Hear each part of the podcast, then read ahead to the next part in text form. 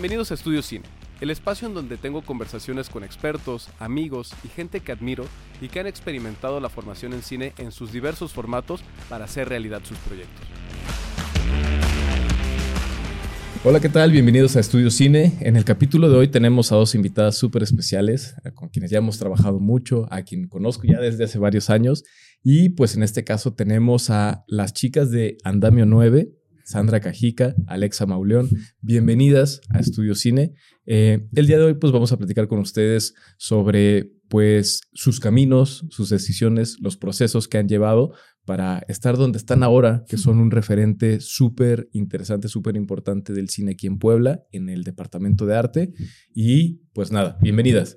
Mm, gracias, qué bonita introducción. Ah, bonito, gracias, Eduardo, por la oportunidad. No, no, pues a ustedes por acompañarnos y por venir a compartirnos. La intención es esa, que conozcamos qué han hecho y que todas las personas que están decidiendo, pensando estudiar cine o que ya estén en el cine, que quieren eh, especializarse en algo, pueden encontrar inspiración en ustedes, en lo que hacen y, en cómo lo hacen, ¿sale? Entonces, para eso, me gustaría preguntarles, eh, ¿Cómo, ¿Cómo empezaron en esto? O sea, ¿qué las llevó en tu caso a estudiar cine en ARPA y en tu caso a estudiar arquitectura y de ahí pasarnos a cine? Así es. ¿Por dónde quieren pues, empezar? Si quieres yo. eh, pues creo que siempre fui una persona muy visual, muchísimo, y reflexionando un poco como justo en, en qué me hizo estudiar cine y específicamente dedicarme al diseño, fue pues para empezar siempre he sido como una atascada del cine. Me gusta mucho ver películas, muchísimo. Y en la preparatoria teníamos como nuestra tarde de cine con mis compañeros, entonces... Por gusto, no, por parte de la escuela. Y pues buscábamos películas así, no sé, David Lynch, que era como mi fav. Eh, lo buscábamos mucho, entonces nos íbamos hasta el fondo. ¿Cómo crees? Rascábamos, analizábamos. Muchos de ellos ahorita ya están, no sé, estudiando música o también estudiaron cine, artistas también. Entonces como que me rodeé de estas personas que me como que te empujan, ¿no? También a, hacer esto. Y viendo un poco el lenguaje y cómo te contábamos, el cine te cuenta de todas las formas, ¿no? Te cuenta tanto textual como visual, como en los diálogos. Pues me di cuenta que el espacio cuenta muchísimo y que los elementos también le dan mucha personalidad y mucho punch a un personaje, ¿no? Como los props. Entonces ahí te das cuenta que hay como ciertos elementos que funcionan para contar una historia y todos esos elementos están hechos bolita en el mismo departamento, ¿no? Claro. Que aparte es un departamento que siempre me gustó eh, el diseño de interiores. O sea, desde antes de estudiar la carrera de cine, ya ibas por ahí más o menos. Sí, diseño de interiores era este o antropología o cine. Entonces, pues ahí también antropología es un poco porque me gusta mucho este estudio social, ¿no? Como de dónde venimos y hacia dónde podemos llegar con base como en todo lo que sabemos o vivimos. Entonces, pues recuerdo que entrando a cine fue como, vean noticias, pónganse a observar. Entonces, pues se mezclaron todas las carreras que quería en cine. Órale. Y todavía más eh, como concentradas pues en dirección de arte. Y pues ya ese es como un poco el, el general eh, back. El, el, que pasó. Y ahora, y en esta búsqueda, eh, ¿la WAP siempre fue como tu primera opción o fue una opción que encontraste en el camino? O... Pues tuve mucha suerte porque mis papás muy estrictos, muy así no, no, no me dejaban moverme mucho. Ciudad de México no era, opción, porque no me podía ir. Y yo me iba a ir de niñera, este, me iba a dar un año, pero después abrieron la carrera de cine en la UAP, así justo esa generación. Y dije, no, pues ya de una vez. O sea, ya de la primera generación. Sí. Y ya pues fuimos a platicar con los profes, me entrevistaron. Eh, obviamente te hacen como ciertos, yo no sé si todavía, pero en su momento una entrevista, motivos, eh, como un back de qué hacías antes o por qué te interesó el cine, te preguntan sobre cine, cosas que yo pues encuadres, cosas que yo no conocía. ya después en mis primeros semestres, los mismos profes que me preguntaban fueron los que me enseñaron. esas cosas. Entonces, pues ya se abrió la carrera de cine y dije, si no entro ahorita, seguramente se me van a pasar la emoción. Y ya ahí con mis padres muy necia hasta que pues lo hice y entré. Y eh, digamos que ahí es a la primera oportunidad de la que aplicas es a la que entras. Sí. Mm, muy bien. Sí, por suerte. Ah, Perfecto. Y en tu caso, Alexa, ¿cómo estuvo la cuestión? O sea, arquitectura ya la habías, o sea, la tomaste pensando en cine o cine vino después? Pues mira, eh, inicialmente fue una experiencia que fui al teatro. Fui con mi mamá, me acuerdo, en el 2014. Y yo fui, bueno, en modo diversión, entretenerme y todo. Y me acuerdo que yo estaba sentada y empecé a ver cómo se movía el escenario, como estos cambios de espacio, cómo se, en las transiciones. Y me causaba mucha intriga. Realmente la obra sí la prestaba atención, pero mi, mi como visión era, órale, ¿qué, ahora qué, están haciendo?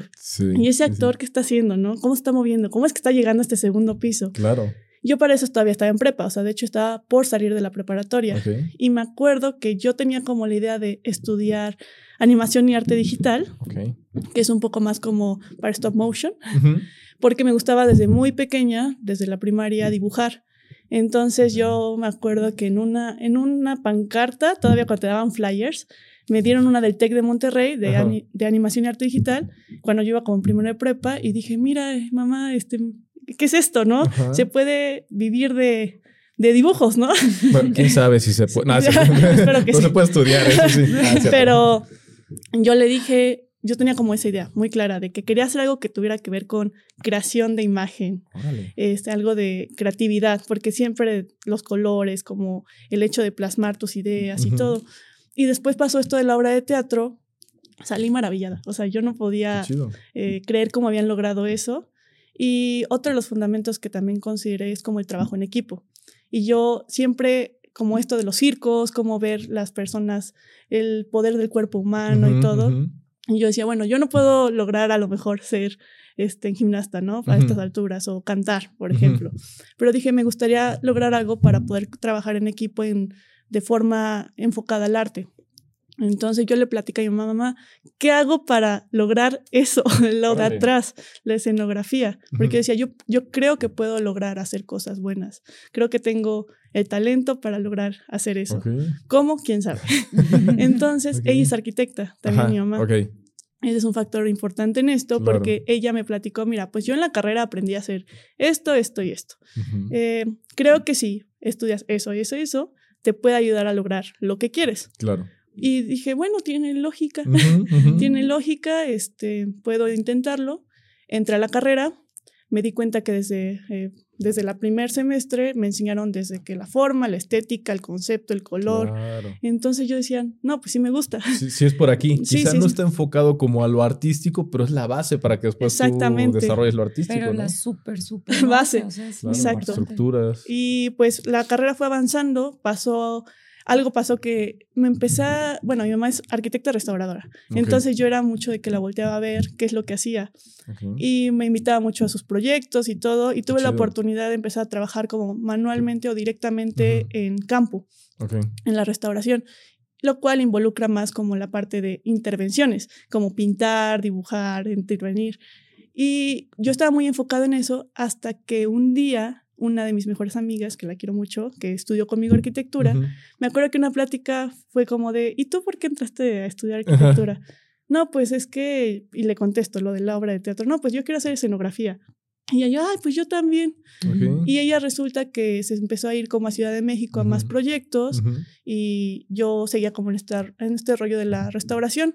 Hasta que un día me marca y me dice, oye Alexa, este, estoy en una película en la preproducción, necesitamos manos. ¿Te vienes una semana a Ciudad de México? Y yo dije, pues sí, ¿qué puede pasar? Y ella es arquitecta y resulta que el diseñador de producción también es arquitecto.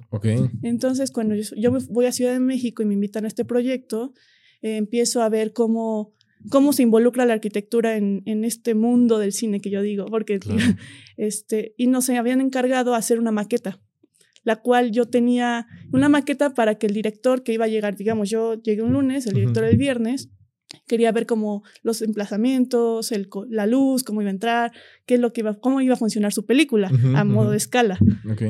Fue una semana muy guerrillera, pero la disfruté tanto y yo sabía que eso después iba a contar una historia. Claro. Y que el viernes que llegó el director y durante esa semana que estaban llegando la decoradora, este, la de props, a la oficina, yo veía cómo platicaban, lo que exploraban, lo que contaban. Y yo decía, y después de esa junta, donde se presentaron todos, de verdad yo quedé fascinada Y me acuerdo que regresé a Puebla con un sabor de boca que dije, me gustó. Entonces fue esta decisión de, yo ya tenía mi idea como en la restauración. Sí. Pero luego dije, ¿realmente entré a estudiar arquitectura para hacer restauración o escenografía? Recordaste el origen. El origen de todo esto. Yo ya para esto ya iba en décimo, ya iba a salir. Okay. y ah, pues, pues así fue. Eh, me di cuenta que ah, recordé el por qué quería estudiar arquitectura y todo lo que ya había aprendido durante toda mi carrera. Y dije, sí puede un arquitecto trabajar en cine, cosa que para mí no, no era el... Quizá no encontrás la conexión todavía tan clara. Y fue ahí, le dije, mamá, la restauración me gustó mucho, pero creo que lo que me apasiona es esto. Y creo que, como te había dicho, puedo ser buena en esto y nada más, eh, eh, pues el miedo, ¿no? De empezar de cero, pero dije, pues va. Y ya así fue como conecté, empezar a buscar como, eh, este, ahora sí que oportunidades. Yo me acercaba mucho a mis primos, a Luis, a Diego, les preguntaba, ¿qué hago? y preguntar, preguntar, y pues Luis me dio muchos consejos, Diego también. Y fue hasta que un día, eh, curiosamente le contesté una historia a Diego y le dije, ¿qué haces? Me dice, no, pues en un scouting. Y le dije, pues un día invítame, invítame a ver qué hacemos, yo te cargo las aguas. Y me di, y al, creo que dos días después me dice, oye, resulta que necesitan asistentes en arte. Y yo... ¿Y de qué proyecto era? Rats. Ah. justamente. Ah, bueno, bueno. Justamente. Bien, bien. Este, y ya me dijo, ¿jala? Y le dije, sí, no sé qué voy a hacer, pero pues me dijo, te voy a conectar con la que está ahorita en arte encargada, que es Sandra Cajica, te paso su contacto. ¿No conocías a Sandra antes? Pues. Te la presento, ¿eh? Hola, mucho gusto. Este, y fue, bueno, ya los conocía porque pues hablando de esto de que poco, la industria es muy pequeña y sobre todo de arte, cuando me empiezo a interesar en escenografía, la verdad sí me puse a buscar como de qué es la escenografía, cómo se hace aquí en Puebla, y justamente me apareció Agus y Sandy. ¿Cómo crees? Sí, porque trabajaban mucho con Luis. Ajá. Entonces ahí los empecé a seguir y yo interesada en lo que todo lo que hacían, decía, mira, están haciendo esto, creo que sí puedo aprender de ello. Me causaba mucha intriga lo que lograban. Y pues resulta que de pronto me pasan el contacto de Sandy y dije, yo la sigo en Instagram, ¿cómo pasó esto? Qué buena onda, ya tenías un grupo y no sabías. y así fue. Entonces empezamos a platicar y pues fue como llegué de la arquitectura al cine. Wow, súper interesante viaje. Sí. Este, eh, bueno, es que tocaste muchos temas que ahorita vamos a pasar a ellos que tienen que ver con los proyectos y todo esto. Nada más me gustaría preguntarte algo. De la película que te fuiste a la Ciudad de México, ¿sí se llegó a rodar? ¿Sí se estrenó? Así es. Eh, de hecho, se llama Presencias. Ok. Eh, del director Luis Mandoki. Ah, Salió el, año, el año pasado. Órale. también eso fue emocionante, ¿no? Porque de lo que yo viví, que fue solo una semana, y hacer la, el set principal, que fue una cabaña, eh, verla ya proyectada en cines, eh, que tuve la oportunidad de verla por primera vez así, reconoces muchos espacios, ¿no? Reconoces el por qué se pusieron tantas texturas, colores, eh, mobiliario, utilería, todo lo que estaba. fue una forma de que yo vi desde el proyecto la realidad y fue una forma que dije, las cosas sí se cumplen y se logran y nada más hay que buscar por dónde. Bien, pues algo muy interesante del cine de los proyectos que se van haciendo es que le inviertes mucho tiempo a un proyecto y los beneficios emocionales y morales no son tan rápidos. Sí. O sea, pasa mucho tiempo y ya cuando te das cuenta, a los tres años empieza a florecer uno y otro y otro. Y yo creo que a ustedes les va a venir una temporada muy interesante, que ya hablaremos de ello, de que eh, se han aventado una temporada de varias películas ahorita que pues, los resultados van a aparecer dentro de un año, año y medio y así, ¿no? o más. O más, quién sabe. Sí, luego tardan. Oye, Sandra, y entonces, a mí me gustaría que me platicaras un poquito, que nos compartieras un poquito cómo fue tu experiencia dentro de ARPA. No, no, no venimos a hablar bien y mal de ninguna escuela, sino más bien de tu experiencia y de qué consideras que fue, por ejemplo, lo que más te gustó de ARPA, lo que más disfrutaste de ARPA muchos compañeros de mi generación puede que digan, que piensen completamente lo contrario, pero yo agradezco mucho haber sido la primera generación justo porque pues solo estábamos nosotros, ¿no? Y punto, entramos 50, pero terminamos 25, 20 personas, o sea, se fueron saliendo poco a poco.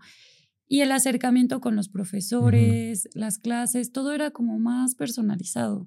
O sea, pues claro, no éramos 100, pude conocer a los de plásticas, a los de arte digital, que eran como las otras dos carreras de ARPA.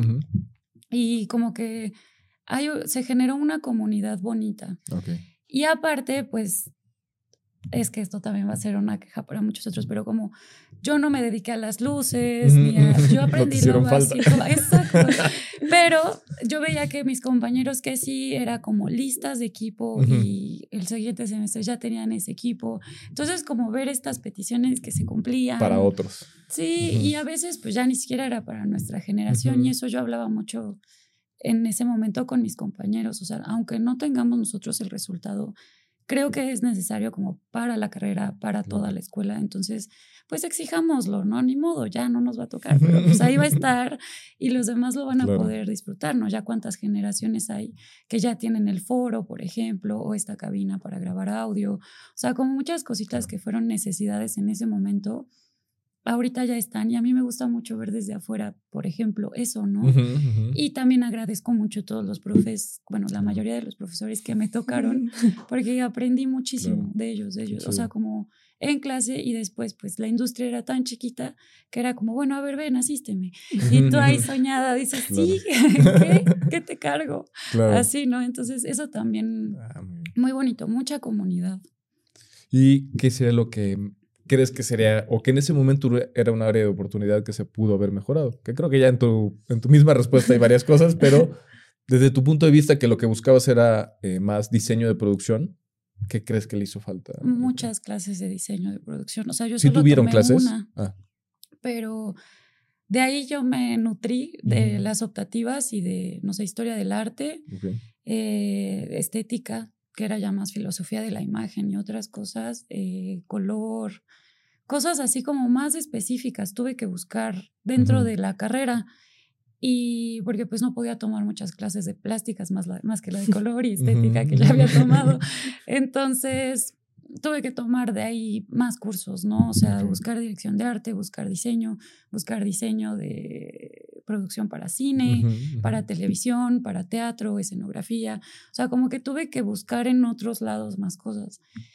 Y pues siento que personalmente me quedé muy corta porque tenía muchas preguntas y tenía como mucha hambre y nada más me dio una clase César Cepeda, que estuvo padrísima, pero fue como, y aquí, y aquí, y en rodaje, ¿qué hago? Ajá. Entonces siento que me faltó muchísimo. Pero pues lo que le digo a todos también, o sea, si no te lo está dando tu universidad, pues mira, alrededor. Es eso básico, ¿eh? O sea, en todos lados hay alguien que quiere enseñarte algo. Entonces, pues ahí yo fui muy oportunista con muchas personas. Y aquí, ¿cómo le hiciste? Y aquí, así, sí. Pues eso estábamos platicando hace rato, digamos, fuera, fuera de cámaras, de, de cómo dentro de, de, lo que sucede aquí en Puebla es que hay talleres, hay actividades y muchas veces se desaprovechan. Muchas veces la gente no tiene esa intención, eh, esa búsqueda que tú mismo estás diciendo de, pues no me lo dan en la escuela, pues lo busco por otros lados. Y, y no, no está viendo esa, esa no hay esa respuesta. ¿A qué creen que se deba? ¿Qué creen que les hace falta a los chicos como para, para explotar eso? Porque creo que también eh, hace falta de las dos partes. Mientras más gente quiera eh, tomar talleres, más gente se va a aventar a hacer más talleres y mejores talleres. Creo que es una y otra. Quizás están esperando a que sea el mega super taller y que venga aquí este, alguien a darle un, super taller y es como, pues, creemos en ese ambiente, ¿no? Siento que falta mucho, o sea, entusiasmo.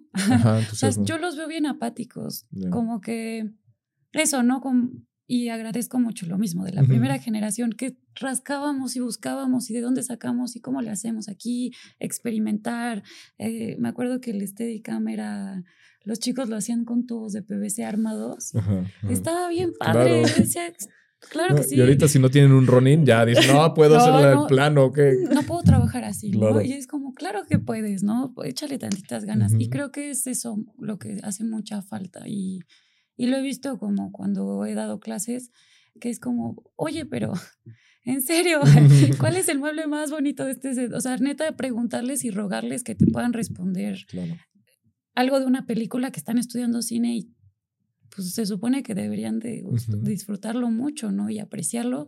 Y no noto como mucha disposición a, pues, hacer las cosas, ¿no? Tal vez ya lo saben o no sé, ¿no? Pero pues no hay tanta... Que, o sea, como ese, no sé si es el miedo a aprender algo nuevo o el tiempo, lo que platicábamos justamente fuera de cámaras, ¿no? De que creemos que no hay tiempo mientras estamos estudiando, cuando nos damos cuenta que salimos y te das cuenta que realmente y cuando no hay tiempo es cuando ya sales de la universidad. Entonces creo que eso hemos visto como por mucha parte de los que intentamos buscar para que participen en esos talleres, como de, ¿y qué horario tienes? No, pues este, no, pues es que no puedo.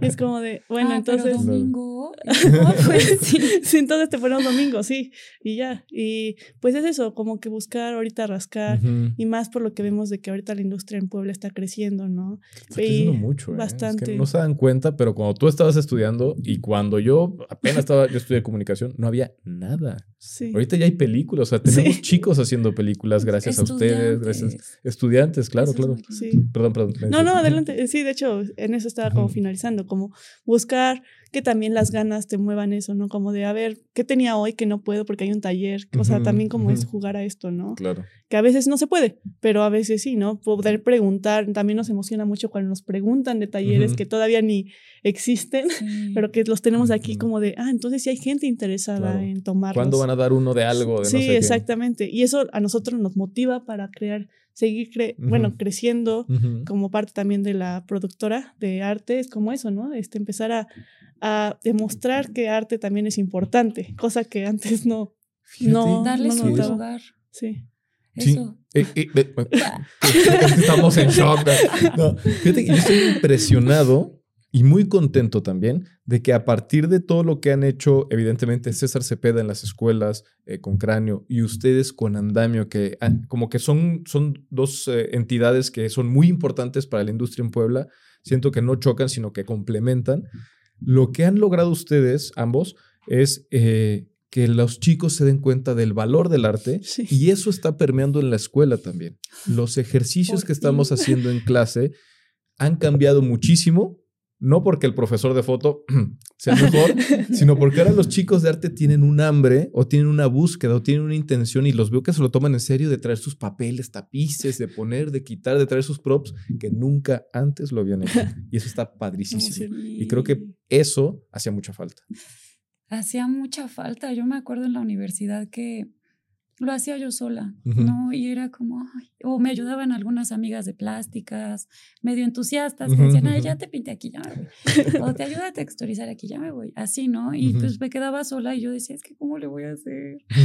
Porque es un trabajo que, que me encanta, ¿no? Ya lo dijiste, es un trabajo colectivo que, bueno, si es algo chiquito, claro que lo puedes hacer tú solo, pero en una película el arte no lo puede hacer una persona, ¿no? Es tanta gente y dependes de tantos, tantos talentos específicos que ahora ya veo, por ejemplo, ya que está Andamio, yo siento la bendición, ¿no? O sea, ver que hay chicos que quieren liberar prácticas con nosotros, que nos preguntan, ¿y cómo le hago acá? O ¿cómo puedo aprender esto? ¿Me puedes dar un taller para hacer esta cosa específica, ¿no? Una mampara es como, claro que te enseño, pero por favor ven a asistirnos también porque entre más seamos es mejor, ¿no? Y es lo que yo veía, ¿no? Yo solita me topaba con, con pared muchas veces y veía que no había gente interesada en eso, solo querían ser productores, directores o fotógrafos y que son... ¿Acaso hay algo más?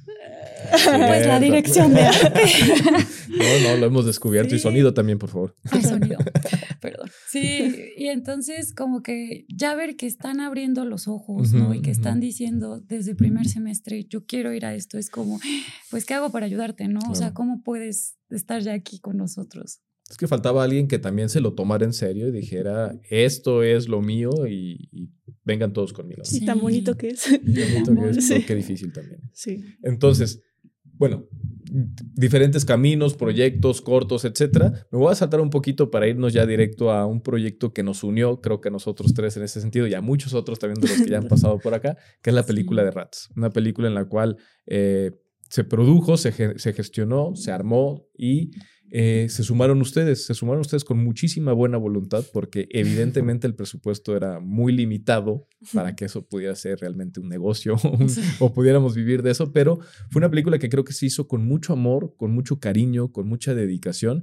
y ahí en ese sentido ustedes entraron en el departamento de arte. Ya más o menos contaste un poquito la historia, tú entraste como directora de arte bueno, no asistiendo, participando en el, en el equipo de, de, arte, de diseño de producción lo hizo Diani Bargüen, tú estabas como directora de arte, y ahí, eh, ¿Cómo fue? O sea, ¿cómo podrías resumir todo este proceso de haber salido de una escuela? ¿Qué te hizo llevar hasta ese punto a ser directora de arte de esta película que tanto hemos platicado aquí de ella? Pues voy a, reconocer las palabras de mi madre y voy a decir que soy súper necia. Eh, soy muy necia, o sea, creo que es necesario ser muy necio para poder, o sea, si yo fui necia para estudiar cine, voy a ser necia para ser directora de arte y que me vaya muy bien, porque es lo que quiero, ¿no? Claro. Y creo que eso es como lo que, y pues sí, ¿no? Lo que más me ha impulsado como mi necedad. Y mucho que como mujer, como estudiante, como persona de baja estatura, de, esta voz. A veces la gente te dice como, ay, sí, tú. Y es como, pues sí, yo, ¿no? Entonces muchas veces que me dijeron muchas veces que no. O sea, reconoces que hay un cierto sesgo por eh, la estatura, por la voz finita. Como que te ven así, como. Ay, qué linda. Y está padre, ¿no? Te puedes tomar muchas ventajas. Pero pues la neta, como para hacer una cabeza de departamento con un carácter y llevar a una gente, o sea, no. Un equipo completo. Sí, a mí no me funciona que me vean como tiernita, ¿no? O sea, prefiero que me vean con respeto y ya. Entonces creo que un poco demostrar eso, ¿no? Como que me hayan dicho que no muchas veces. Yo lo agradezco mucho porque fue como de, ¿cómo de que no? ¿No? Y entonces, pues sí. Y eso, ¿no? Como esta necedad, esta necedad, esta necedad.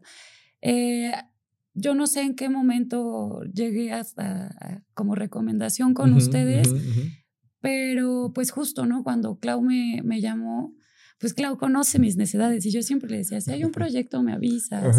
Como que hay que estar también, ¿no? Que la gente sepa que te interesa, porque si no, pues tampoco... Pues, la neta es que al final de cuentas en el rush se te olvidan cosas muy obvias. O sea, te tuve enfrente todo el tiempo, pero cuando estoy buscando a quién llamo, no sé. Sí. Y estuviste ahí todo el tiempo. Entonces.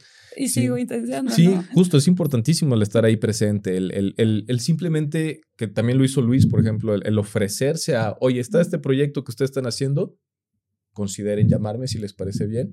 Y, y puede, a, partir de ahí pueden surgir muchas cosas. Y es que así es como también nos hemos hecho de cada vez más personas en andamio, ¿no? Y vas descubriendo talentos. Sí, y tocan la puerta y dices, tú tocaste la puerta, por favor, entra ya.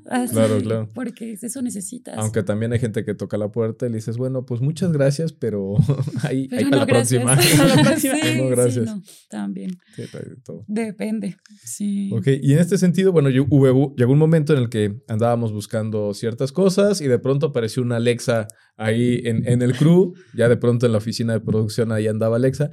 ¿Cuál fue tu puesto? ¿Cómo te integraste tú a la película? ¿En qué? Yo estaba como asistente de arte. Eh, prácticamente, como yo le había comentado, bueno, tanto a Sandy, cuando me pregunta, ¿y tú qué has hecho? Y yo, pues soy arquitecta, he hecho esto, eh, bueno, me considero buena en esto, pero pues ahora sí que explíqueme de qué trata, porque prácticamente para mí era como mi primer, bueno, de los primeros acercamientos a, está directamente en una película, en un proyecto. La otra vez fue una invitación así como que muy esporádica. Aquí vas ya de lleno a toda. Exactamente. Y yo dije, bueno, ¿qué tengo que hacer? ¿No? Y me acuerdo lo primero que me pidió Sani es como de, ¿y sabes diseñar cajas de cereal? y yo, pues que nuestros diseñadores no daban. fue muy curioso. Y fue muy espontáneo y a la vez me reí un poco y dije, ¿cómo? ¿Una caja de cereal? Perdón, o sea, eh, yo, te iba a diseñar un edificio, una, una, fachada. Y pues dentro de todas las aptitudes que obtienes como estudiando arquitectura, es eso, como el gusto por el diseño, ¿no? Eh, aunque lo apliques en, de otra manera, en, por ejemplo, en láminas arquitectónicas para tus proyectos de presentación, dije, bueno, las herramientas que aprendí puede que las pueda aplicar, ¿no? de esta manera. Y así fue. Este, me dijo, tienes que hacer esto, eh, haz una propuesta. Y dije, pues va. Entonces, desde, empezar a dibujar una caja de cereal hasta empezar a hacer levantamientos de los espacios. Porque una vez me acuerdo perfectamente que teníamos que el set de la, de la tienda. Era un desmadre sí. Eh, me dicen, pues vamos a ir a sacar medidas. Y yo, estoy lista. Así como de, ok, y como que me imagino, arquitectónicamente dije, ok, creo que me han preparado para esto, ¿no? Y me acuerdo que yo llevaba mi flexómetro y mi distanciómetro, que es un aparato que usamos en la escuela, y dije, creo que con esto puedo funcionar. Y sí, como fue, empecé a sacar medidas, levantar un levantamiento, y me acuerdo que me dijo, oye, necesito el plano para para allá, para saber qué, cuántos metros cuadrados, no sé. Es que había que cubrir muchas marcas. Ajá. Oigan, me hubieran enrolado los planos para hacer las plantillas de iluminación, tuve que hacer ahí unos dibujos todos chuecos. Y, cómo fue, me acuerdo que llegué a casa y empecé a dibujar el plano y dije, aquí está, ahora qué hago. Y de así poco a poco empecé a hacer, bueno, a apoyar como tal. Ay, no, pero déjame interrumpir las mejores medidas. O sea, 12 refris de muchas marcas, ¿no? Todos esos, toda la orillita de la marca que se iba a tapar, los rielecitos de donde van las papas, todo tenía, todo, todo, todo, todo tenía medidas. Nos solucionó muchas cosas. Porque sí, tú, o sea, uno de los objetivos era tapar las marcas que no aparecieran en la película. Sí. Y esa tienda tenía marcas por todos lados. Así es. Y bueno, es que yo estaba acostumbrada como a eso. Realmente yo no sabía hasta qué alcance tenía que hacerlo, ¿no? Claro, claro. Hoy en día tal vez es como más específico, ¿no? Este, a lo mejor solamente el muro o el refri. Pero bueno, vas agarrando mañas que las verdad las sigo haciendo con mucho gusto eh, porque me sigue recordando como esos, esas clases de primero semestre. Claro. Y así fue, tanto ayudar como a Sandy con todo esto de los levantamientos, también ayudaba como en props, escenografía, con materiales y deco. Y poco a poco como que lo que más me gustaba era como ir observando qué es lo que hacían las personas y cómo yo podía apoyar, ¿no? Porque al final, digo, era como estar en ceros decía, pero pues yo aquí junto, aunque entre a set, pero que esté junto, dime qué hacer, ¿no? Claro, claro. Este, casi, casi, ténganme la paciencia, pero voy a aprender, lo prometo. Y así fue, entonces yo estaba como con toda la disposición de que aprender lo que tenía que hacer, si tenía que cargar una tela o cargar una caja, una mampara, lo que sea. ¿Y si hizo bien el, la caja de cereal o no? No la hizo. ¿Qué pasó? Tuvimos que hacer otras cosas. Pero sí Bueno, subió de puesto rápidamente. Ya la caja se la acabó Le empezó a, dibujar y ya estaba arriba. Sí, ah, fue, fue, curioso. Como... Sí, me acuerdo. Me acuerdo eh, ahí en el rodaje como de pronto apareciste ya en la oficina y nada más Alexa por aquí, Alexa por allá. O sea, se veía movimientos identifica rápidamente cuando alguien está haciendo algo productivo en el set y cuando alguien se está haciendo pato nada Pues muchas gracias, Alexa, por todo. No, gracias, porque conocí a mucha gente que ahorita con los que trabajo, mucha gente talentosa. Eh, de hecho, ahí nació Andamio. Que eso es lo que quería platicar con ustedes. Pero bueno. En un momento más. ya, ahí no diré nada. Pero sobre todo a ustedes, eh, bueno, no solamente arte, ¿no? También conocí foto, conocí dirección. Conocí todo lo que había detrás de esa escenografía que un día fui al teatro y dije, ya veo cómo empieza a funcionar. A lo mejor no de la misma manera como un teatro, pero parecido. Qué, qué, bonita experiencia, qué buena experiencia, pero todo tiene mucho que ver con la actitud. O sea, te acercaste con la actitud correcta y creo que aprendiste mucho y creciste un montón en esa película. Entonces, ahorita llegamos a ese punto. Cuéntanos, Andy, un poquito como cuáles fueron los retos de arte, o sea, como un poquito para entender qué es el departamento de arte, como a qué se dedica, qué, responsabilidades tiene. Los retos en Rats. Ajá, sí, en Rats. O en cualquier otra película. Si se te ocurre algún reto de otra película, justo también ahorita acaban de terminar Héroes, que es una película muy interesante que se hizo aquí en Puebla de Ricardo Arnaiz, que ustedes fueron el departamento de arte completito. Entonces, que también fue una locura. Que ese también quiero tocarlo porque tiene particularidades muy interesantes por cómo jalaron chicos. Entonces, eh, pues así, los retos de del departamento de arte en el ejemplo que mejor te acomode. Eh, creo que en general en todos los proyectos el reto más grande que tiene el departamento de arte es que sea respetado. O sea, que te den el tiempo que necesitas para montar, o sea, desde antes, durante y después, que no lleguen foto y te digan, ya, ya, ya, ya, ya, con permiso, ya puse mi luz aquí. ¿Yo no estaba listo? no, y eso hay que hablarlo con Ade, o sea, porque creo que sí es muy importante y últimamente ya han de pensar que soy súper gruñona en set, pero es como, me permites, terminamos de montar, por favor, porque siempre llegan y ya se cayó algo, ya se rompió algo, ya se les regó el café, o sea, siempre. Y de que llegan y te truenan los dedos, pero no sé, este, yo entiendo que todos los, eso, y todos los departamentos tienen como sus complejidades, ¿no? Y así como nos callamos para sonido y esperamos para foto y no sé, a producción, a que nos den el dinero, también los esperamos, pues también estaría padre que se les diera este espera arte, porque no se dan cuenta, pero nosotros nos metemos una madriza, o sea, pero ¿eh? bonita, o sea, desde antes de empezar estás montando, tienes que llegar, no sé, graban a las 4 de la mañana, pues llegas, no sé, a las 12 de la noche, o sea, tienes que organizar cosas que están muy locas y luego terminar de grabar y desmontar y regresar rentas y hacer, o sea, como que es un proceso totototote que a veces no te das cuenta porque pues llegas a set, grabas y te vas, ¿no? Sí. Y no sé, Parece no que solo es de- eso. sí.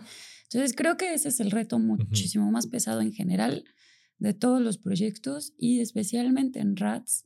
Creo que la cantidad de locaciones. Sí, fue Y una locura. Le mandamos un saludo ellas. a Carlos Trujano por habernos enchufado 52 sets.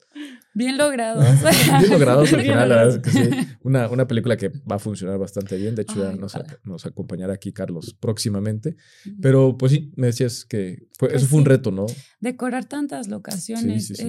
eh, transformarlas. El Museo Barroco estuvo Rudísimo. Y también la, la complejidad de entrar a una locación como sí, esa. tan estuvo especial, rudo. ¿no? Como Ujú. tan delicada. Igual en arte, no sé, teníamos que ponerle patas a las mesas, a las sillas. Bueno, la, la silla es de trampatas normalmente. Bueno, este, digo, y las mesas. Eh, es que no sé cómo los usa arte, igual. el- Los en el suelo. o sea, a veces nos ponemos pies así, Los ayudantes de arte. basecitas a las, Sí, bueno, como sí, co- co- las para pelotas, cubrirlas, ¿no? Ajá. Ujú. Tuvimos que cubrir eso. El agua no podía ser de color. O sea, como Sí. que había muchas cosas que. Es que el no- suelo era súper especial, ¿no? Era como un Sí. suelo poroso ahí de Sí. traído De de, exterior. no sé dónde, de huesos donde de le ballena. llovía y le caía la ceniza del volcán y todo, pero pues no podías. Sí. sin agua.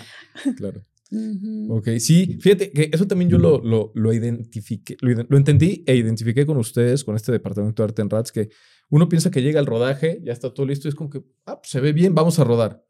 Pero antes, una semana antes, dos días antes, tuvieron que ir a pintar, a mover los muebles. O sea, el día antes, cuatro horas antes llegan ustedes. En el rodaje tienen que estar porque tienen que apoyar a quitar, mover y acomodar. Nos vamos todos nosotros y se queda todavía tu equipo desmontando y arreglando para devolver la locación como estaba. Entonces, si no tienes una muy buena logística como dirección de arte, eso es un caos, porque un, un solo equipo no lo logra. Tiene que haber como tres, el que monta Unidades. primero, el que llega, el que desmonta, porque luego este ya está en el otro set y es así como revolvente. El- está el sistema. increíble. Eh, Justo ese, todo ese movimiento de personas y hacer equipos y así creo que es de mis partes favoritas. Qué bueno, qué bueno que lo Sí. disfrutas, se nota y, y qué bueno que también haya alguien que haya identificado que hay que, hay que poner límites. O sea, sale, me jalas departamento de arte, hay poco presupuesto, va, le entro, pero necesito tanto tiempo de esto, tanto tiempo del otro y que tú ya lo identifiques, porque hay muchas personas que son extraordinarias en arte, no saben también esos procesos, no los tienen claros. tu trabajo se ve mermado, ¿no? O sea,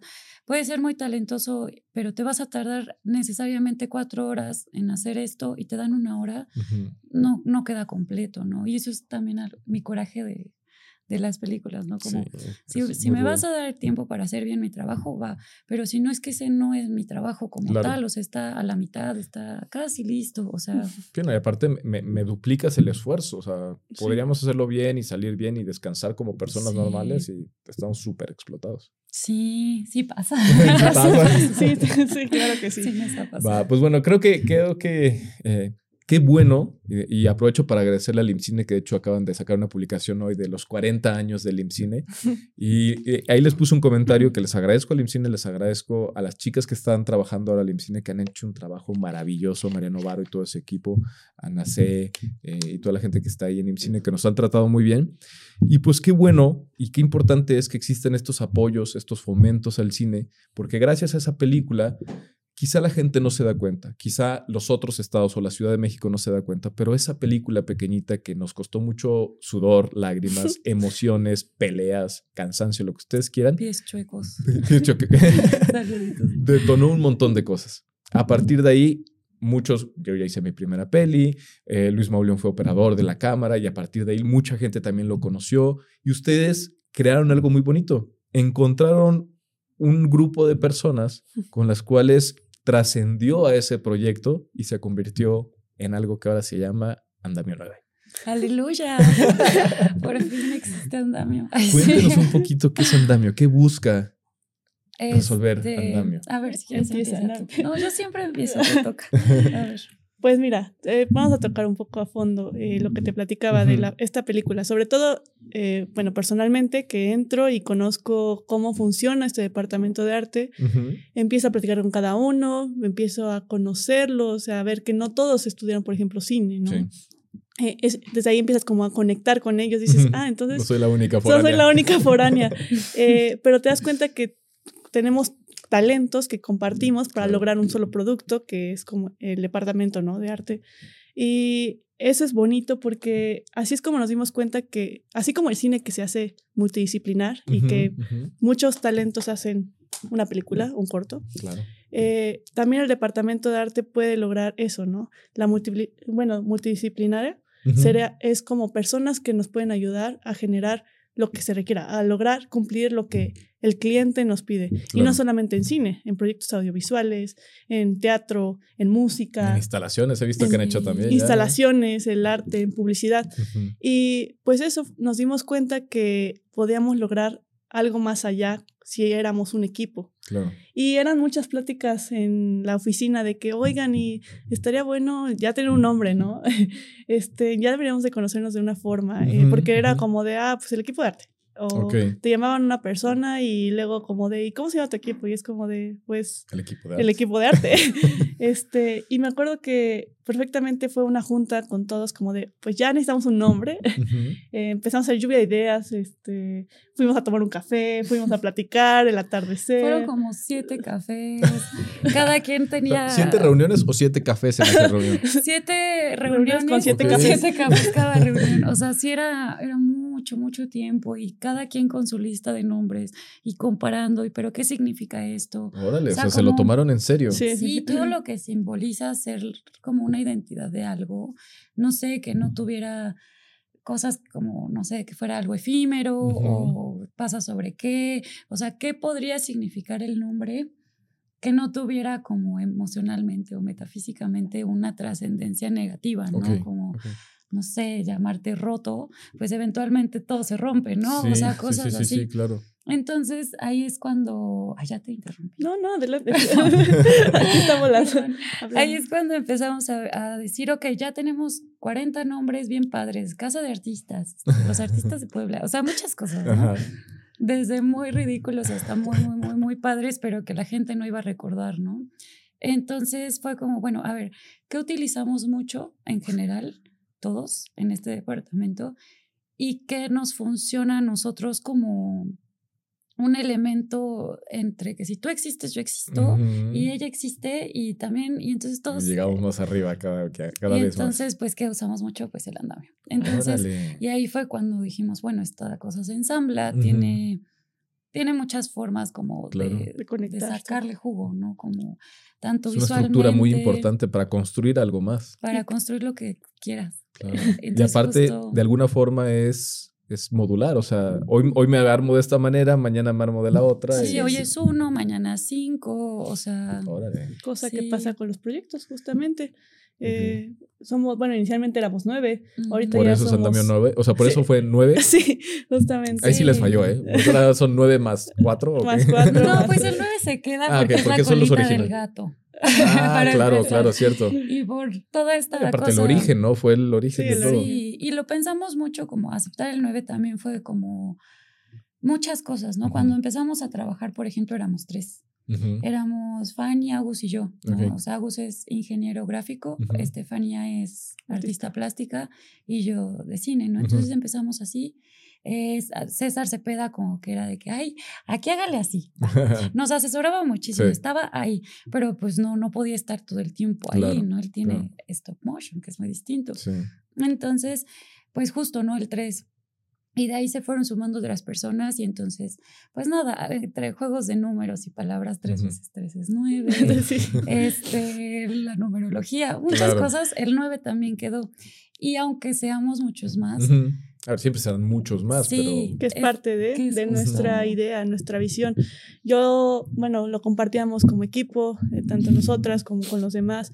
Es como esto, repito, lo de que el arte está creciendo aquí en Puebla y está volteándose a ver. Y creo que estamos generando esto que, como te decía, yo a mí me gustaba verlos en las historias y veía a Sandy y a Agus, pero ahorita es súper padre que hay más gente buscando a Andamio 9, también buscando a Sandy, a Pau, a Arlet, a Fan, bueno, a todos los que eh, ahora sí que forman parte del equipo, porque ya todos estamos haciendo proyectos que al final están enfocados en lo mismo, ¿no? El arte.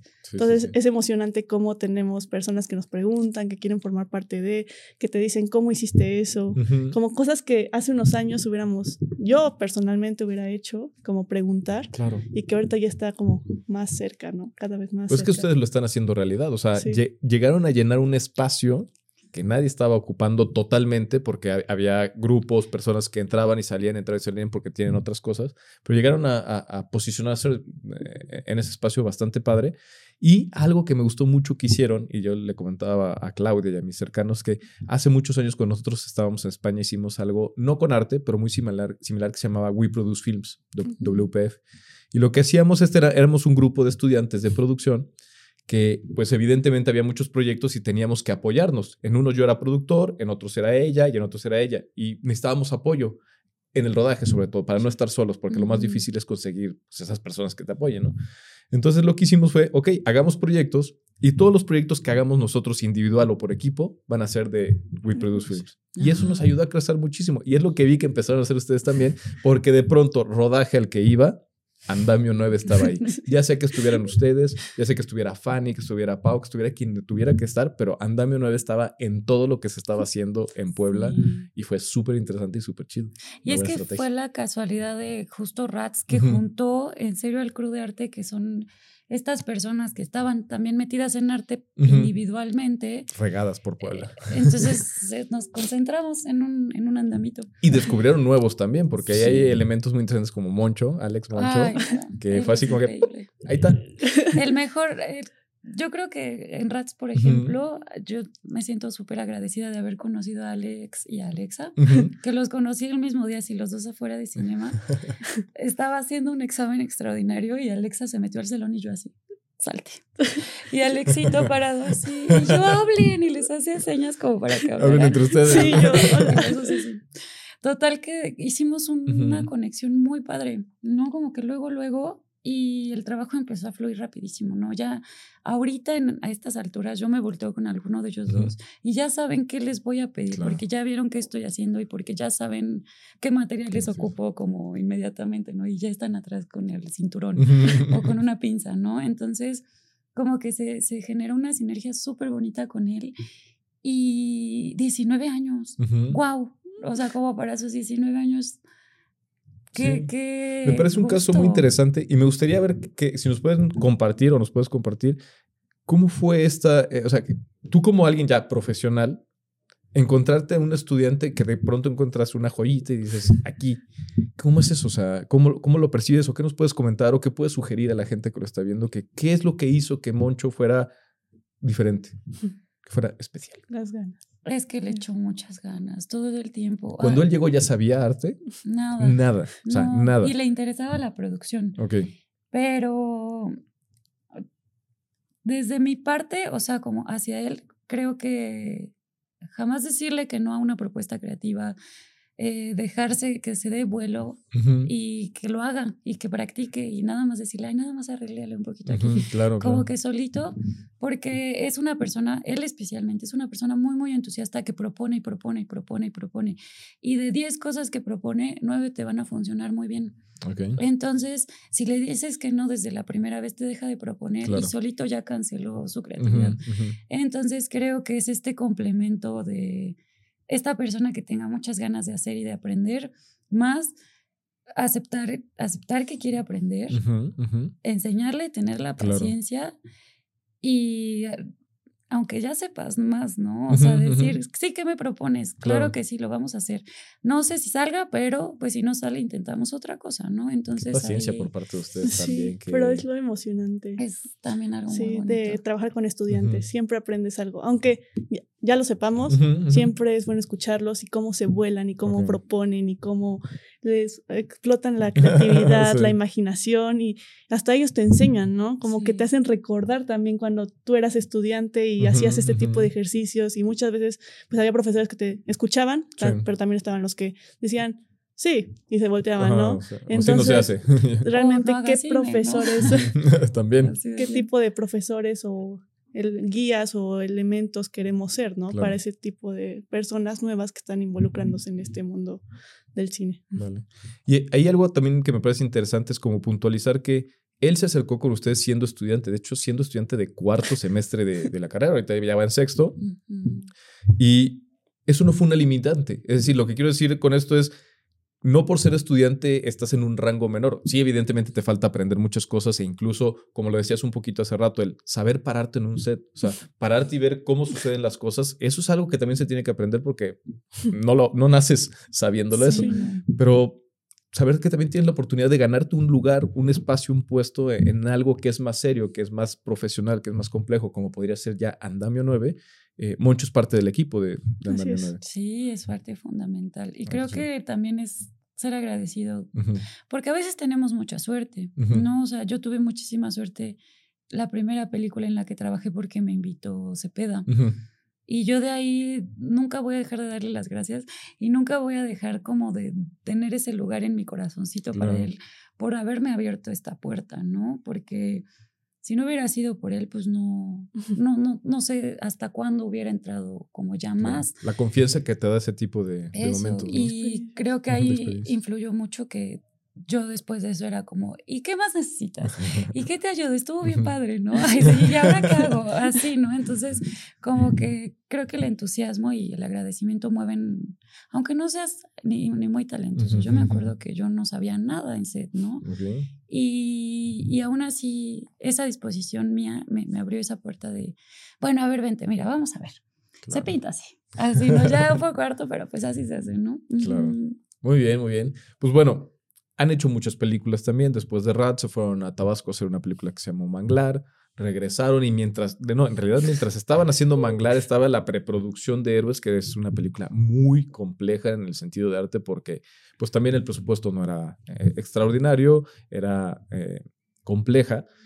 ¿Cómo, ¿Cómo, cómo, resolvieron creativamente ese reto que fue Héroes desde el departamento de arte? Pues pues mira, yo, este, desde mi punto de vista, tuvimos una ventaja que, que bueno, personalmente yo siento que nos ayudó mucho, que se grabó en Puebla. Sí. ¿Por qué? Porque, bueno, tenemos la oportunidad de ya llevar muchos años aquí y cosa que, por ejemplo, visitamos una locación y ya sabías que, cómo era la locación, ¿no? Claro. ¿Qué podrías aprovechar de ella?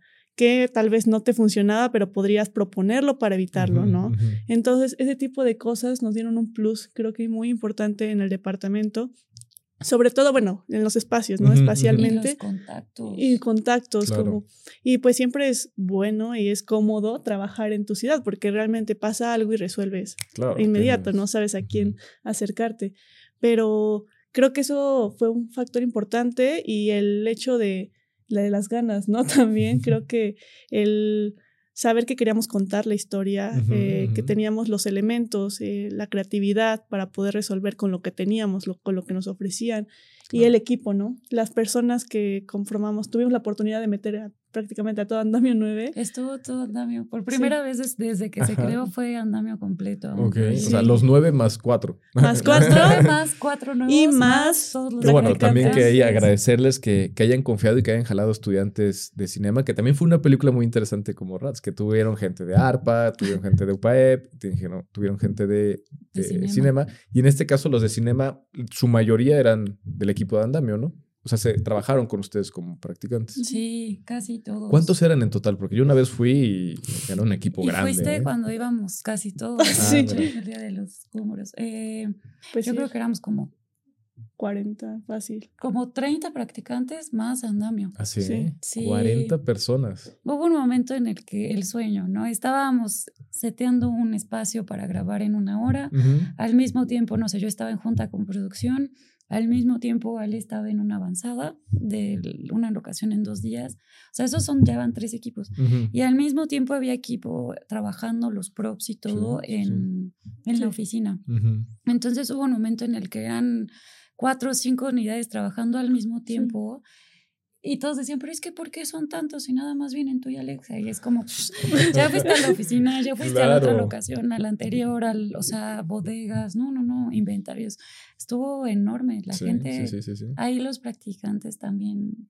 Ayudaron Ay, wow, se lucieron. Claro. Se lucieron. Se lucieron, pero también ustedes supieron guiarlos. O sea, los practicantes por sí mismos no lo resuelven como tal. Creo que ustedes tienen una estructura bastante chida y justo como lo platicas ahora, o sea, al mismo tiempo estaban atendiendo cuatro o cinco frentes Y eso no es cosa fácil, ¿eh? Y eso es algo que hacía falta, y sobre todo en proyectos como los que hay poco presupuesto, pues hombre, ustedes fueron una salvación en ese sentido. ¿eh? Sí, me acuerdo que hubo momentos en los que yo estaba con Ale así, le decía, hay mucha gente, ahora qué le digo, ¿no? Porque hay mucha gente que se te van nombres, se te olvida que hay tres personas que necesitas específicamente para eso, y creo que otra vez, trabajo en equipo, o sea, en ese momento en el que yo estaba estresada con la lagrimita y la temblorina, Ale así, a ver, ¿Te acuerdas que está el éxito, por ejemplo, y que está desglosando a todos los practicantes? Hay que ver qué practicante no está haciendo algo. Ah, pues que venga, órale. Y entonces yo le decía Ale, Ale le decía Alex, Alex a los practicantes y llegaba el practicante, ¿no? Entonces también es un trabajo en equipo y una comunicación como directa y, no sé, eficiente, o sea, que funciona para que no se haga un teléfono descompuesto y a la mera hora llegó tarde o no llegó o no lo hizo o ay, no sabía, o sea, sí fue mucho y eso fue también mucho entre prueba y error, ¿no? Sí. Porque pues no, no sale. De la y eso es parte de, ser, de trabajar en equipo, ¿no? Sí. Estar conscientes de que nos podemos equivocar pero siempre vamos a aprender. Y tanto los proyectos pequeños, de todo se aprende, ¿no? De los de tres días hasta los de un mes. Y entonces te das cuenta que la comunicación es fundamental, que el hecho de tener organizado desde días antes qué se quiere lograr también. Claro. Y pues eso, como tener siempre la meta, ¿no? en, la mente de que qué quiero lograr, qué se tiene que expresar el día de hoy, qué tenemos que compartir el día de hoy como equipo. Entonces ya por atrás, tras bambalinas, todos así, ah, pero en set. Pero en set, todo todos Todo en orden. Sí, sí, sí, que pasa nada. Sí, que eso es algo también que no nos damos cuenta. O sea, creemos que el cine, o en este caso podría ser el arte, es pintar, colgar, montar y todo esto, pero hay un gran trabajo de gestión detrás, de gestión de los recursos, de gestión económica, de gestión de las personas, que si eso no se controla, podrá ser un maravilloso artista que pinta padrísimo, pero se va a caer todo el, el, show, sino... El tiempo. Exacto. o, no, o, quizá también lo que puede pasar es que no logres trascender y crecer como lo han hecho ustedes. Creo que han creado un andamio suficientemente robusto y firme para poder soportar cada vez a más personas, más proyectos y pues seguir adelante. Que me gustaría, pues saber, o sea, me gustaría poder platicar más con ustedes de todos los proyectos que han hecho, que también no solamente son películas, que son cortos, que son videoclips, que son este, instalaciones, o sea, han hecho de todo no nos va a dar tiempo. Ojalá, eh, yo creo que en un momento más adelante, pues me gustaría volver a contar con ustedes aquí. Que por cierto, también Monchito lo vamos a esperar por acá.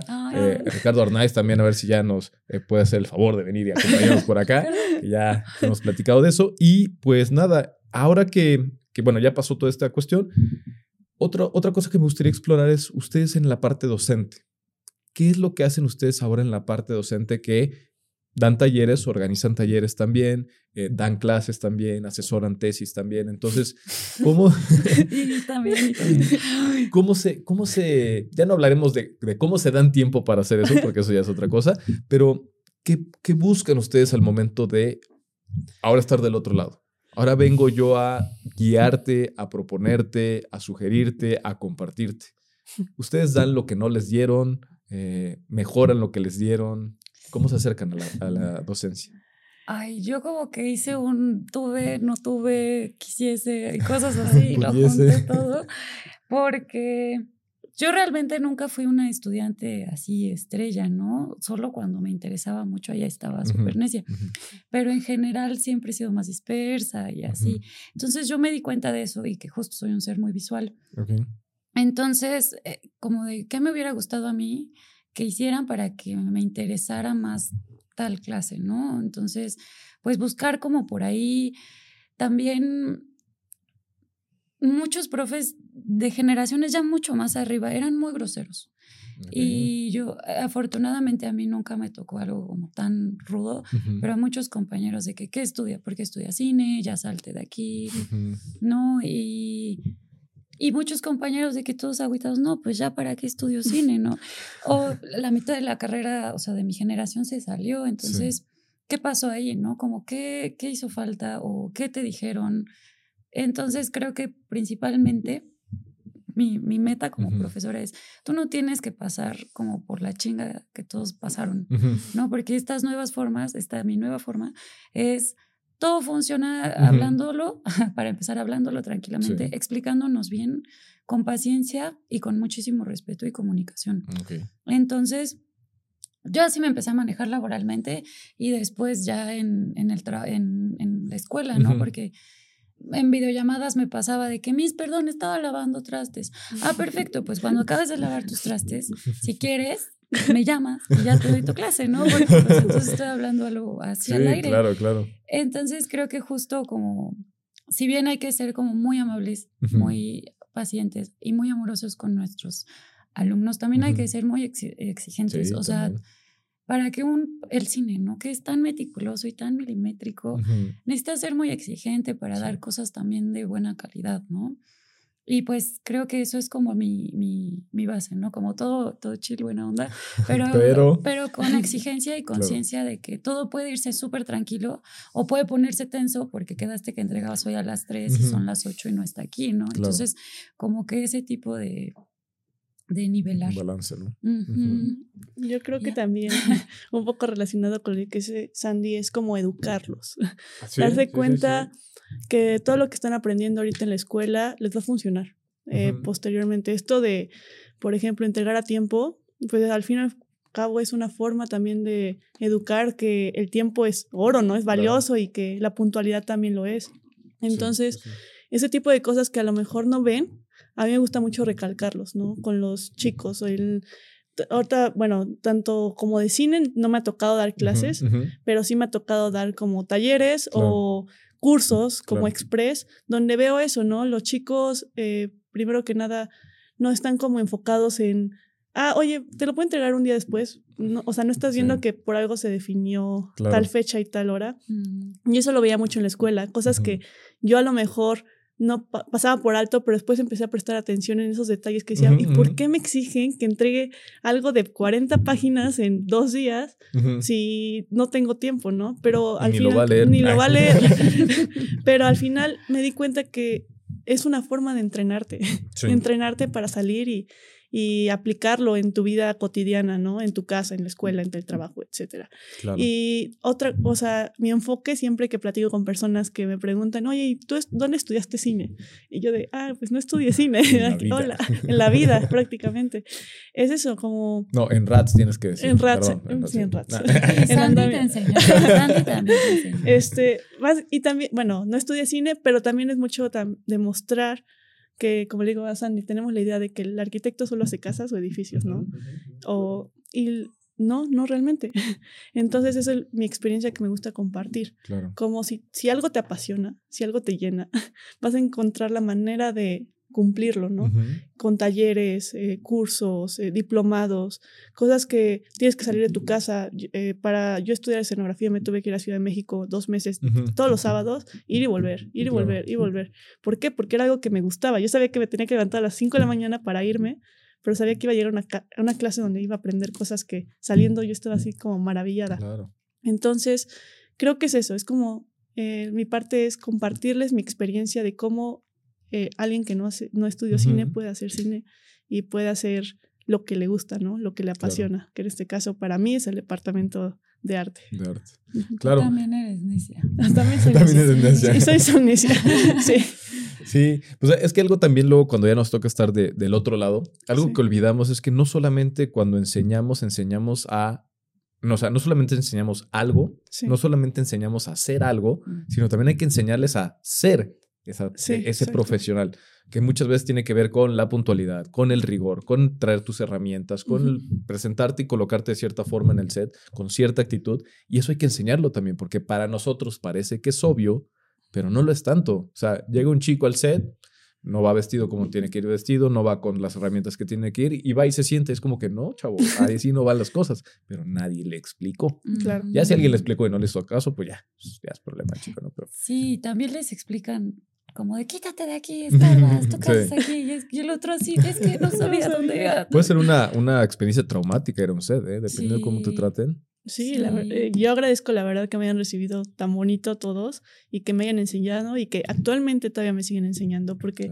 yo a Sandy le pregunto muchas cosas y esto qué significa y esto cómo lo hicieron, ¿no? Todavía y muchas cosas en set, ¿no? También como me quedo observando cómo lo están resolviendo y todo y creo que eso yo también lo agradezco, soy muy agradecida de que mi formación en esta área ha sido buena. Me he cruzado con gente muy talentosa, gente muy paciente y gente que le gusta enseñar y responder, ¿no? Para que yo siga adquiriendo este conocimiento que se va a ir complementando poco a poco con cada uno de los proyectos. Claro. Así es. Ah, pues súper, muchísimas gracias. Pues ya para ir cerrando esta charla que se me ha ido rapidísimo y que nos, va, nos hizo falta para tocar muchos temas, nos hizo falta tiempo, este, me gustaría hacerles unas preguntas un poco rápidas, no, no tienen que ser las respuestas totalmente rápidas de una palabra, pero algo que nos sirva para tener como algo muy concreto. ¿Cuál creen que ustedes que es un mito de ser del departamento de arte? Un mito. Un mito. Un mito. Está complejo. los mitos son ciertos. Este, o un mito de ser cineasta también, o sea, cualquiera de las dos que les pueda funcionar. Mm, pues uno de esos, esos de que tienes que estudiar cine para contar cine, digo, para hacer cine. es un mito. Eh, bueno, yo puedo confirmártelo hoy en día. Claro. Y eso, ¿no? Son las ganas, ¿no?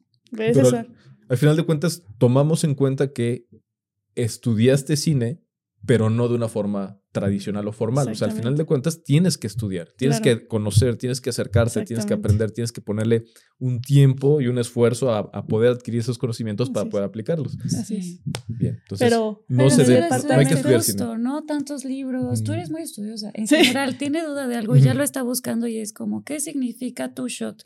ah, bueno, claro. así, ¿no? Entonces luego, luego te resuelves tú solita tus dudas y eso también es como... Sí, sí, Pero en el departamento de arte, a ver, ¿qué de arte? Ay, no, en el departamento de arte es que Está difícil, ¿verdad? Está difícil. Sí, sí, no. Un mito. Es que puede haber mm. tantas cosas también ahí en el departamento de arte. No sé, yo me imaginaría que. Un mito es que, por ejemplo, que todo está listo ya para rodar. O sea, que llegas al set y ya está listo, Y, y no es cierto. Hay mucho trabajo de verdad. La verosimilitud, tal vez. Como que todo es real. Sí, creo ah, que eso todo es real. ¿no? Hay muchas plantas falsas, sillas de cartón que van en una esquina y que nadie se sienta, pero parecen ah, renacentistas. Este ¿Así lo hicieron? Sí, algunos.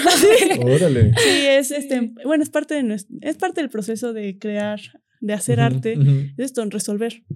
Resolver y contarlo de forma creativa y a veces no vas a tener la madera para hacer la silla, pero sí tienes cartón, ¿no? y mientras logres que se vea real, claro, si no se van a sentar en ella, pues ya estás contando lo que quieres, ¿no? Tener una silla en esa esquina.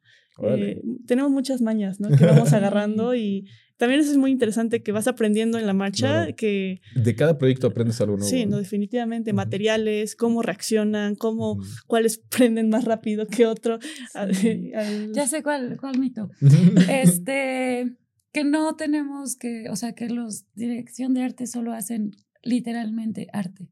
O sea, toda esta cosa de Excel, de logística, de coordinación, eso también existe y nadie lo ve. No, como que este, este departamento, bueno, este espacio de subdepartamento de coordinación de arte, casi nadie lo conoce. O sea, cuando nos preguntaban en Héroes, pero ustedes cómo están llevando esto? No, pues en la coordinación de arte, bla, bla, bla. Y yo, bueno, la logística, los tiempos, el dinero, esto, esto y todo. Ay, pero eso no lo hace producción. Y yo, pues no. No de nuestro departamento. Específicamente de aquí, no, no. Es todo esto se lo pasas a producción y ya producción se organiza con base en eso. Fíjate que necesitaríamos un coordinador de foto también. Sería bueno tener a alguien que nos coordine ahí. Que normalmente no es el director de foto que está pensando en cómo llegar a tiempo, cómo premontar, cómo todo esto. Pero un coordinador no vendría mal. Y te quitaría muchos pesos encima, ¿no? Ahora que estuvimos haciendo eso, yo casi no pude estar en set en Héroes que me hubiera encantado, bueno, estuve, me puse muy necia en muchos, pero me hubiera encantado estar todo el tiempo, pero no se podía porque había que checar cosas con producción o con dirección o de avanzadas, que pues la gente no se da cuenta, pero ya se está trabajando, ¿no? Qué chambototota. Sí, muy bonita. muy, bonita. sí. Va. Muy bien. Y ya para ir terminando ahora sí, em, en su celular, por ejemplo, no tiene que ser necesariamente para el departamento de arte, pero puede serlo. ¿Cuál es su aplicación favorita? ¿Cuál es la que más usan para arte? Nosotros en fotos usamos una que se llama Sunseeker, por ejemplo, que sirve muy bien para ver mm. por dónde va el sol. Una que se llama Artemis para ver los encuadres. ¿Hay alguna aplicación para...? Sería chistoso para la cámara, casi prácticamente. Yo creo que... Ah, pues está bien, ¿eh? Ay, no. Pero... Pinterest. Definitivamente. O sea, definitivamente, o sea, a mí me gusta mucho buscar cosas ahí, no específicamente para hacer toda tu propuesta estética, pero hay tanta variedad visual Sí, claro. de colores, Estilos, de, de todo. collages, de puedes usar este color en tantos elementos y este en otros elementos. Como que te ayuda mucho visualmente. Qué interesante. Y Pues esa. Es que sí, prácticamente lo que yo contaba una vez de Pinterest es que me pasaba que muchas veces tienes la idea en la cabeza y no encuentras cómo contarla Claro. y entras así, pones casi casi muy des- descriptivo, este, escalera Silla con ajá, silla renacentista con detalles en azul, morado, verde que pueda estar colgada en, en un techo y te aparece, ¿no? Y ya Pues- dices, mira, aquí está. ¿Qué creen? ¿Ya han explorado las inteligencias artificiales ahorita? Mid Journey y Dalí. No. Métanse ahorita mismo llegando a su casa, se meten a Mid Journey, te- tienes que entrar a un Discord y ahí pones diagonal Imagine y pones una silla renacentista colgando del techo en una habitación azul y te va a salir una imagen generada por inteligencia artificial tal cual. La van a amar Pero haciendo para, para sus- Sí, no, no ya, no, ya no tienes que hacer render, esa cosa ya te lo da. O sea, está impresionante. nuestro trabajo. es que aparte pasa mucho que yo llego y le digo, es que yo no dibujo muy Sí. bien, pero pues tengo una noción del espacio, ¿no? de la profundidad y así. Entonces Ujú. yo llego y le digo, es que quiero este así. Y es un dibujito de una sala o de lo que sea, de un set, ¿no? Sí, Que ya platiqué con el director y se lo enseño y ella lo pasa al render y ya se ve en orden y ya Claro. empezamos ahí a jugar. Pero pues es un proceso de, pues así, sí, sketch, sí, sí. pláticas y, pero pues si ya hay una Sí. página que lo escribes. No, ya está, no está impresionante. Cada vez va a ser mucho más desarrollada. Sencillo. Pero si ustedes logran eh, explicar con palabras muy que claras quieren. lo que ustedes quieren, hablando de formas, tamaños, estilos, o sea, un estilo, no sé, muy colorido, realista, futurista, apocalíptico, lo que sea, te da la imagen tal Increíble. Cual. Es impresionante. Entonces, Mira, mi dibujo a mano. es que eso también me gusta. Pásame la servilleta y a ver, aquí sacamos el proyecto. exacto, Pero bueno, exacto. siempre, yo siempre seré fan de, No, del por- por dibujo a mano. Sí, de lo Este, pero qué interesante. Pero cuando lo descubran, igual, o sea, para hacer sus maquetas, para Sí. hacer sus mood boards, Sí. es una herramienta fantástica. La probaré. Próximamente sacaremos un... Bueno, de hecho, todas las imágenes, que necesito sus fotos, ya les pediré, todas las imágenes que, que pongo en las portaditas de, de YouTube, las, las, las imágenes de las personas son generadas por inteligencia artificial. Un póster que vamos a sacar de un evento que vamos a hacer también está por inteligencia artificial. Somos muy inteligentes artificialmente en este podcast. sí. Ya tenemos, ya vamos a eso. Está, está abarcando muchos puestos. ¿Qué va a pasar con nuestro trabajo? No, no, no, no es para que les Pero quiten mira, su trabajo, es la para que ustedes, creatividad exacto, No te la hace, no no te la tiene. su andamio crezca más y Sí. el tiempo que dedicaban en hacer un sketch, en explicar una idea, lo ocupen para otra cosa y, Sí, y avancen. para dormir un ratito más. Importante también, ¿eh? Sí. Va, ahora sí, para terminar, la última pregunta, la más Sí. difícil de todas. Para ustedes, ¿cuál creen o cuál sería su taller ideal? De preferencia, un- uno que no exista, pero si ya existe, está poca madre también. ¿Cuál sería su taller ideal? Mm, bueno, este, ba- basado en mis necesidades así. En tus deseos en- también. y en mis deseos, eh, aprender a hacer efectos especiales en set, o sea, físicos, ¿no? De que bombee el corazoncito, de Órale. que salga la sangre volando, de que se caiga el diente, o sea, como que todos esos efectos que yo he visto, ¿no? Y lo hacemos en post, que se ve bien padre en post. A mí me encantaría también poder hacerlos físicamente, Claro, ¿no? Claro. Y poder cubrir esas necesidades que yo he tenido como de eso, ¿no? De cómo se ve el del balazo Claro. o cómo sale el humito, como Ujú. todo, todo ese proceso a mí me encantaría. Súper. Sí, especializarlo. Mientras nos responde Alexa, ve pensando el nombre. Sí, o ya lo tienes. Oye, el nombre. El nombre del taller, Sí. a ver, no lo voy a pensar. ¿Cuál sería tu taller ideal? Mi taller ideal, que no, bueno, que sería enfocado al cine, es esto, este, la creación de sets, pero de forma arquitectónicamente. O sea, siempre me hubiera gustado como el arquitecto en cine, Ok. cómo es su papel en. Y Me encanta, ¿eh? Sí, darme cuenta cómo esto, ¿no? Contar todo esto que ya platicamos, de todas las tareas que un arquitecto puede lograr hacer en el cine. Pero entonces el objetivo sería para que los arquitectos se puedan acercar al cine o para que los cineastas agarren herramientas de arquitectos. Lo- ambos. Es que se una conecta, una mezcla. Eh, eso es bueno, es, lo comparto porque también Sandy me ha compartido mucho como de, es que a mí me gustaría haber tomado Saber hacer ciertas... sí, saber- y, a mí me gusta mucho cosas que ellos aprendieron, ¿no? Entonces, ¿por qué no hacer esto? Por Cinetecton, ¿no? ¿Dónde? Eh, Cinetecton es Sí. cine y arquitectura, pero creo que especialmente nunca han dado un curso que diga eso. Cine y arquitectura Sí, sí, sí. así en... Que, que de hecho, hace rato, cuando justo estábamos empezando, se me pasó ya el tiempo para poder mencionarlo, pero Cinetecton tiene mucho de esto. O sea, Sí. po- por, lo que ustedes dijeron, terminé de entender cuál es el valor de Cinetecton. Porque es importantísimo. Sí. Y ellos han hecho una gran labor de traer a Eugenio Caballero, a Diana Quirós, por ejemplo, para hablarnos de ese tipo de cosas, Sí. pero no, no, no estábamos preparados todavía. Ay, ahora ya. No ahora se ya. nos avisó. no nos No se enteramos nos también. avisó. Iván, compártenos Sí. más las convocatorias. Este, va, entonces, ¿y cómo se llamaría tu taller entonces? Ay, no sé, pues tendría que ser algo como efectos especiales en set. Bien. Tiene que haber un nombre para ese puesto, ¿no? No existe. Pues sí, efectos prácticos, efectos especiales en set, Ay, no, pero efectos mecánicos, no sé.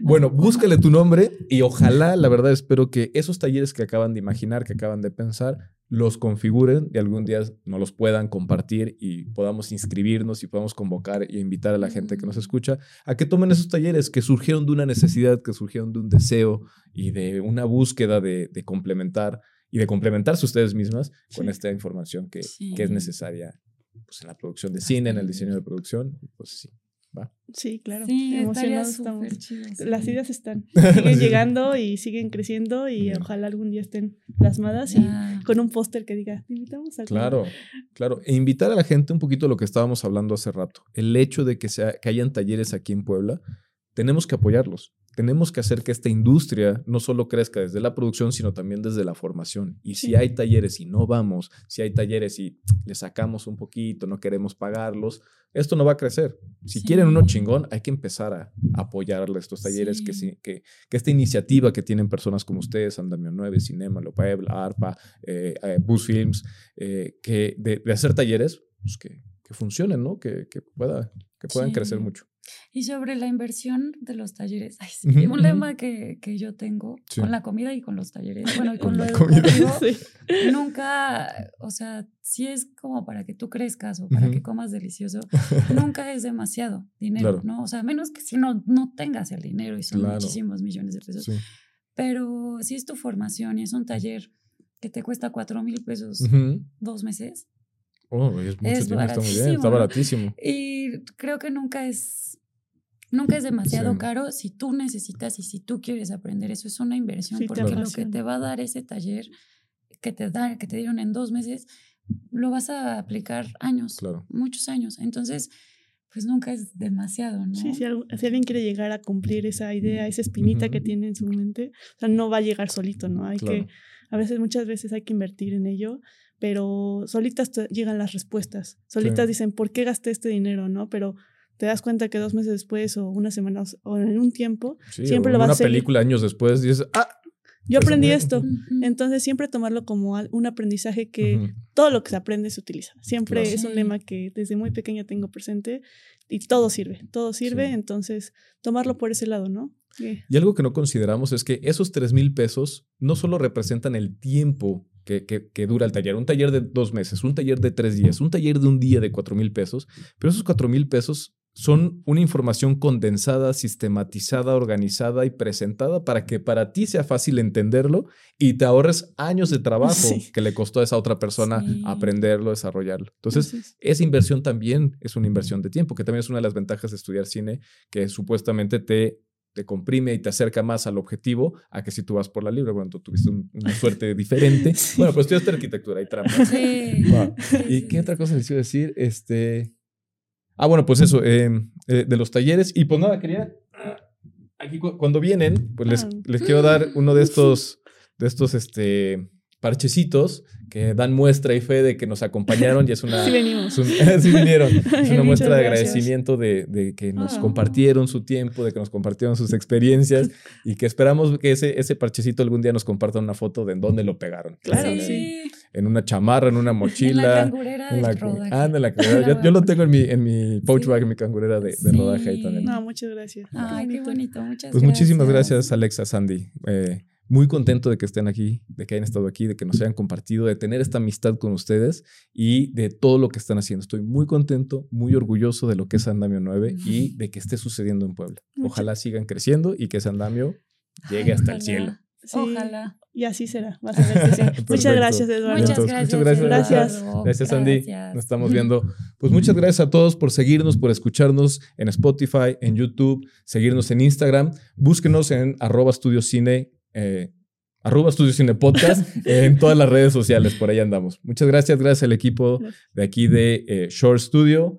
Eh, Luis, Adrián, todos. Muchas gracias. Hasta la próxima. Adiós.